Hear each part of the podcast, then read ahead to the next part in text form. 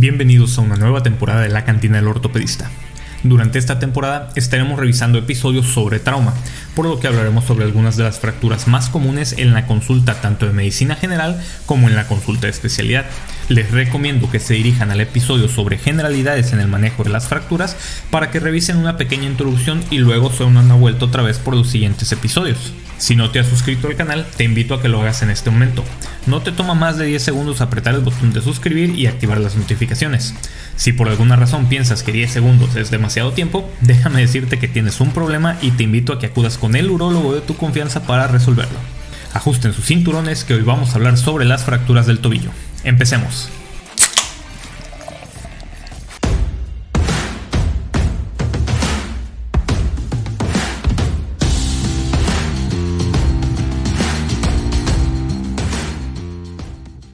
Las fracturas de tobillo son lesiones cada vez más comunes que requieren un enfoque cuidadoso para un manejo adecuado. Más de 5 millones de lesiones del tobillo ocurren cada año solamente en los Estados Unidos aproximadamente. La incidencia de fracturas de tobillo es de aproximadamente 187 fracturas por cada 100.000 personas cada año. Desde mediados de la década de 1900, esta tasa ha aumentado significativamente en muchos países industrializados, probablemente debido al crecimiento en el número de personas involucradas en el atletismo y en el tamaño de la población anciana. La gran mayoría de las fracturas de tobillo son fracturas maleolares. Del 60 al 70% ocurren como fracturas unimaleolares, del 15 al 20% como fracturas bimaleolares y del 7 al 12% como fracturas trimaleolares. Hay tasas de fracturas similares en general entre mujeres y hombres, pero los hombres presentan una tasa más alta durante la juventud, mientras que las mujeres tienen tasas más altas en el grupo de edad de 50 a 70 años. El tabaquismo y un índice de masa corporal alto se han asociado con fracturas de tobillo. En contraste con las fracturas del radio y otras fracturas comunes entre las mujeres perimenopáusicas y posmenopáusicas, no se ha demostrado claramente que la densidad ósea sea un factor de riesgo importante. La anatomía ósea del tobillo consiste en la articulación de la tibia distal y el peroné con el astrágalo. Estos huesos se mantienen unidos por los ligamentos del tobillo para formar una mortaja. La parte de la mortaja que soporta el peso consta del plafón tibial y de la cúpula del astrágalo. Esta mortaja obtiene su estabilidad de las relaciones óseas del tobillo y de las estructuras circundantes, que son los complejos ligamentarios y los tendones alrededor del tobillo. El complejo ligamentario lateral consiste en el ligamento peroneo astragalino anterior, el peroneo calcáneo y el ligamento peroneo astragalino posterior, mientras que el complejo medial del tobillo consta de las fibras profundas y superficiales del ligamento deltoideo, siendo las fibras profundas el ligamento tibio astragalino anterior y las fibras superficiales corresponden a los ligamentos tibio navicular, tibio calcáneo y tibio astragalino posterior. Los tendones peroneos, los tendones del tibial anterior y posterior, el tendón del Aquiles y la cápsula articular también brindan soporte adicional a la articulación. La sindesmosis del tobillo se refiere a la articulación de la tibia distal y el peroné. El soporte es proporcionado por el ligamento tibio-peroneo anterior, el tibio-peroneo posterior, el ligamento tibio-peroneo transverso posteriormente y la membrana interósea, que se extiende desde el tobillo en sentido proximal. Estas estructuras evitan que la tibia distal y el peroné se separen. Las fuerzas anormales que rotan el astrágalo dentro de la mortaja empujan la tibia y el peroné y pueden causar una lesión de los ligamentos sindesmóticos o una fractura. El movimiento del tobillo es complejo. Aunque la articulación se mueve principalmente en el plano sagital para permitir la dorsiflexión y la flexión plantar del pie, el movimiento se produce en varios planos. La inversión y la eversión del pie ocurren principalmente en la articulación subastragalina. La cúpula del astrágalo es más estrecha posteriormente, por lo tanto, se ajusta más firmemente a la mortaja, creando una mayor estabilidad articular cuando el tobillo está en dorsiflexión. La posición del astrágalo en la mortaja depende más de las estructuras de soporte medial que son más fuertes que en las estructuras laterales. Por lo tanto, el tobillo puede resistir mejor las fuerzas que tensionan el lado medial de la articulación. El mayolo lateral proporciona estabilidad frente a la eversión excesiva del tobillo y el pie, el mayolo medial es la parte más distal de la tibia y se articula con la cara medial de la cúpula del astrágalo. La cara posterior de la tibia distal se denomina comúnmente mayolo posterior. Incluye principalmente la porción de la tibia donde se une el complejo de ligamento sindesmótico. Las lesiones de tobillo que resultan de las fuerzas de flexión se describen comúnmente como lesiones por inversión o eversión. Técnicamente, la inversión y la eversión son movimientos de la articulación subastragalina y se convierten en supinación y pronación cuando se combinan con el movimiento del tobillo y el medio pie. La rotación interna y externa del tobillo se refiere a la rotación del astrágalo dentro de la articulación. Históricamente, los ortopedistas hemos clasificado el mecanismo de la lesión utilizando dos descriptores. El primero describe la posición del tobillo en el momento de la lesión y el segundo se refiere a la fuerza aplicada al tobillo que causa la lesión. Como ejemplo, una lesión de supinación y rotación externa se refiere al tobillo en una posición supinada con una fuerza de rotación externa aplicada. Estos descriptores predicen la secuencia en la que se lesionan las estructuras y proporcionan la base para el sistema de clasificación de fracturas de tobillo de la Hansen, que se utiliza para guiar a la toma de decisiones ortopédicas. Esta clasificación divide las fracturas de tobillo en cuatro mecanismos de lesión posible, con diferentes estadios para cada mecanismo dependiendo de la fuerza aplicada. El mecanismo por supinación y aducción supone del 10 al 20% de las fracturas maleolares. Es el único tipo que se asocia a desplazamiento medial del astrágalo. En el estadio 1 se produce una fractura por abulsión transversa del peroné distal a la articulación o una ruptura de los ligamentos colaterales laterales. En el estadio 2 se produce una fractura vertical del maleolo medial. El mecanismo de supinación con rotación externa supone del 40 al 75% de todas las fracturas maleolares y tiene cuatro estadios. En el estadio 1 se produce una rotura de la sindesmosis anterior con o sin fractura por abulsión de sus inserciones tibialo-peronea. En el estadio 2 se produce una fractura espiroidea de la parte distal del peroné que se extiende desde la zona anteroinferior hacia la superior. En el estadio 3 la fuerza progresa y se produce una ruptura de la sindesmosis posterior o fractura del maleolo posterior. En el estadio 4 se producirá además una fractura transversa por abulsión del maleolo medial o una ruptura del ligamento deltoideo. El mecanismo por pronación y abducción supone el 5 al 20% de las fracturas y tiene tres estadios. En el primero habrá una fractura transversa del maleolo medial o una ruptura del ligamento deltoideo. En el estadio 2 se produce una ruptura de la sindesmosis o una fractura por abulsión de sus inserciones a nivel del tubérculo Chaput. En el estadio 3 se producirá una fractura a nivel del peroné al nivel de o por encima de la sindesmosis, la cual puede tener un trazo simple con tercer fragmento o un trazo con minuto. Por último, el mecanismo por pronación y rotación externa supone también del 5 al 20% de las fracturas y cuenta con cuatro estadios. En el estadio 1 se produce una fractura transversa a nivel del maliolo medial o una ruptura del ligamento deltoideo. En el estadio 2 hay una ruptura de la sindesmosis anterior con o sin fractura de su inserción. En el estadio 3 habrá una fractura espiroidea del peroné a nivel o por encima de la sindesmosis. En el estadio 4 se agrega una fractura del maliolo posterior o una ruptura de la sindesmosis posterior. Otra clasificación ampliamente utilizada es la de Danis-Weber, que se basa en el nivel de la fractura del peroné en relación a la sindesmosis. En las tipo A, el trazo está por debajo de la sindesmosis. En las tipo B, el trazo está a nivel de la sindesmosis y en cerca del 50% de los casos habrá una ruptura de la sindesmosis anterior. En las tipo C, el trazo estará por encima de la sindesmosis, donde ésta estará lesionada y casi siempre se asociará también una lesión medial. Y naturalmente también pueden clasificarse mediante la clasificación de la AO, a la cual ya se le dedicó un capítulo completo, el cual les invito a repasar. Existen también otras variantes de fractura que son importantes de identificar, las cuales son las fracturas de Maisonneuve, que se refiere a una fractura del peroné distal asociada a una lesión medial, ya sea fractura o ruptura del ligamento deltoideo.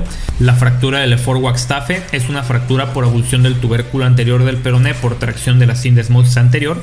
Y la fractura de Tilox-Chaput, que es una abulsión del borde anterior de la tibia producida por la sindesmosis anterior. Los pacientes con fracturas de tobillo presentarán los síntomas universales de las fracturas, que son dolor, edema y algún grado de limitación funcional o deformidad. Recordemos que la capacidad para deambular o apoyar peso dependerá del tipo de fractura y el grado de desplazamiento, y esto va dirigido más que nada a los compañeros de primer contacto. El hecho de que un paciente pueda caminar no quiere decir que no pueda estar fracturado. Será importante verificar que no existan datos de exposición ósea que nos obligue a tratar estas lesiones como una fractura expuesta y que además no existan datos de síndrome compartimental que requiera de una atención inmediata. Para confirmar el diagnóstico basta realizar radiografías de tobillo en AP, lateral y proyección de mortaja, que es una AP con rotación interna de 15 a 20 grados. Es importante conocer las mediciones radiográficas normales para poder identificar las lesiones. Para fines del tema, las mediciones importantes son el ángulo astragalocural, que se mide trazando una línea entre ambos maliolos y una línea paralela a la superficie articular de la tibia. Este ángulo debe de medir entre 75 y 87 grados. Lo importante es hacer la comparación entre el tobillo sano y el afectado, donde no debe haber una discrepancia de más de 3 grados. Es importante recordar que en condiciones normales el peroné se superpone a la tibia en un área de 8 a 10 milímetros, por lo que queda un espacio claro entre la cortical medial del peroné y el tubérculo posterior de la tibia, en una distancia de 1 a 3 milímetros. Aquí se vuelven útiles las líneas de Merledio-Viñé, quien llama T a la distancia que hay entre los dos tubérculos de la tibia, el anteromedial y el posteromedial. E es la superposición del peroné a la tibia. C es el espacio claro entre el peroné y el tubérculo posteromedial de la tibia. Con estos datos se establece la siguiente ecuación. T igual a E más C, que es igual a 2 tercios más 1 tercio, donde E es igual a 2 tercios, que es entre 8 y 10 milímetros, y C es igual a 1 tercio, que es de 1 a 3 milímetros. Cuando E es igual que C, se sospecha de una diástasis tibioperonea, o sea, una lesión de la sindesmosis. Cuando E es menor que C, se trata de una diástasis franca. Bangermans señaló que existe gran variabilidad en el tamaño del tubérculo posterior externo de la tibia y que no existe en niños de menos de 6 años ni en algunos adultos. Este autor efectuó una medición de la interlínea tibio-peronea con un valor normal de 1 a 4.5 milímetros y destaca que una separación superior a 5 milímetros siempre es patológica. Y por último, es importante destacar que el espacio articular debe ser paralelo y simétrico en toda su extensión, midiendo 4 milímetros. Cuando este espacio mide más de 4 milímetros en el lado medial, también nos habla de una lesión de la sindesmosis. Si bien la fractura puede identificarse sin problemas en la mayoría de los casos, estas mediciones deben de conocerse debido a que la idea es recuperar la anatomía normal después del tratamiento. Los estudios de imagen más avanzados como la tomografía o la resonancia magnética no son utilizados de forma rutinaria.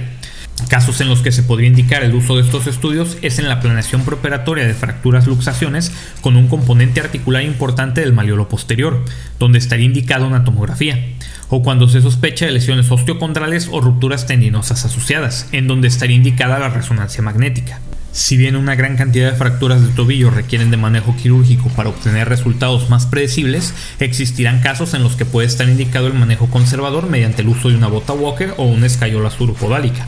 Estos casos serán cuando exista una fractura aislada por abulsión o no desplazada del maliolo medial, una fractura aislada del maliolo lateral con menos de 3 milímetros de desplazamiento y sin desplazamiento del astrágalo, una fractura bimaliolar en un paciente anciano con baja demanda funcional o médicamente inestable, o una fractura aislada del maliolo posterior que involucre menos del 25% de la superficie articular y con menos de 2 milímetros de escalón articular.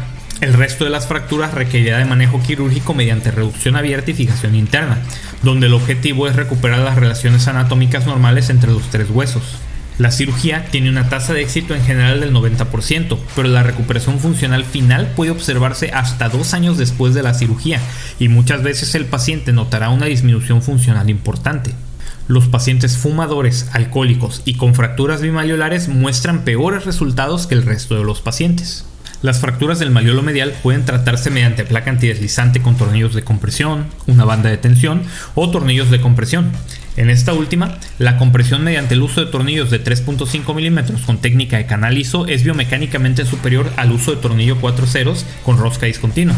Las fracturas del maliolo lateral pueden fijarse mediante tornillos de compresión cuando se trata de trazos espiroideos largos donde se puede obtener un espacio de un centímetro entre cada tornillo, ya que colocar solo un tornillo es biomecánicamente insuficiente. También se pueden utilizar un tornillo intramedular retrógrado o un clavo intramedular retrógrado, aunque el método de fijación más común es el constructo de placa y tornillos el cual puede ser colocado de manera lateral o posterior con técnica de antideslizamiento, siendo la técnica posterior biomecánicamente superior, pero con la desventaja de que puede ocasionar irritación de los tendones peroneos si se coloca la placa demasiado distal. Las placas bloqueadas son el tipo de fijación más rígida para el maliolo lateral. En caso de fracturas bimaliolares funcionales, esto es, una fractura del maliolo lateral con una ruptura del ligamento deltoideo, no es necesario reparar el ligamento deltoideo, ya que este cicatriza de forma adecuada. Solo se debe de abordar el componente medial si no es posible reducir la mortaja mediante la fijación del peroné. Las lesiones de la sindesmosis deberán ser evaluadas en el transoperatorio mediante radiografías con estrés la proyección de mortaja o mediante la maniobra de Cotton, que consiste en traccionar el peroné mientras se mantiene fija la tibia para ver si éste se desplaza, lo que indicaría una lesión de la sindesmosis. En dichos casos se deberán de colocar uno o dos implantes, ya sean tornillos o dispositivos de sutura, entre 2 a 4 centímetros proximal a la superficie articular de la tibia y angulados de 20 a 30 grados de posterior a anterior. Estos tornillos deben de mantenerse de 8 a 12 semanas, tiempo en el que el paciente no podrá apoyar peso ya que los tornillos no son suficientemente fuertes para soportar las fuerzas de ambulación. Hay controversia sobre si retiraron o no los tornillos. La evidencia dice que si los tornillos sin desmales se rompen o se aflojan, no existe diferencia después de un año entre mantenerlos o retirarlos. Sin embargo, si los tornillos se mantienen intactos, es mejor retirarlos, ya que se han observado peores resultados funcionales al dejarlos colocados. Los pacientes diabéticos tienen que ser considerados aparte. Esto debido a que tienen mayor riesgo de infección, de fallo de la osteosíntesis y de retardo en la consolidación. En estos pacientes se recomiendan métodos de fijación más rígidos y se debe diferir el apoyo durante 8 a 12 semanas, prácticamente el doble que en pacientes no diabéticos. Esto fue todo por el episodio de hoy. Si lo encontraste útil, te invito a que le des un pulgar arriba y te suscribas si aún no lo has hecho. Compártelo con tus amigos y síguenos en las demás plataformas. Yo soy Joel Galindo y esto fue La Cantina del Ortopedista. Pórtense mal, háganlo bien y nos vemos hasta la próxima.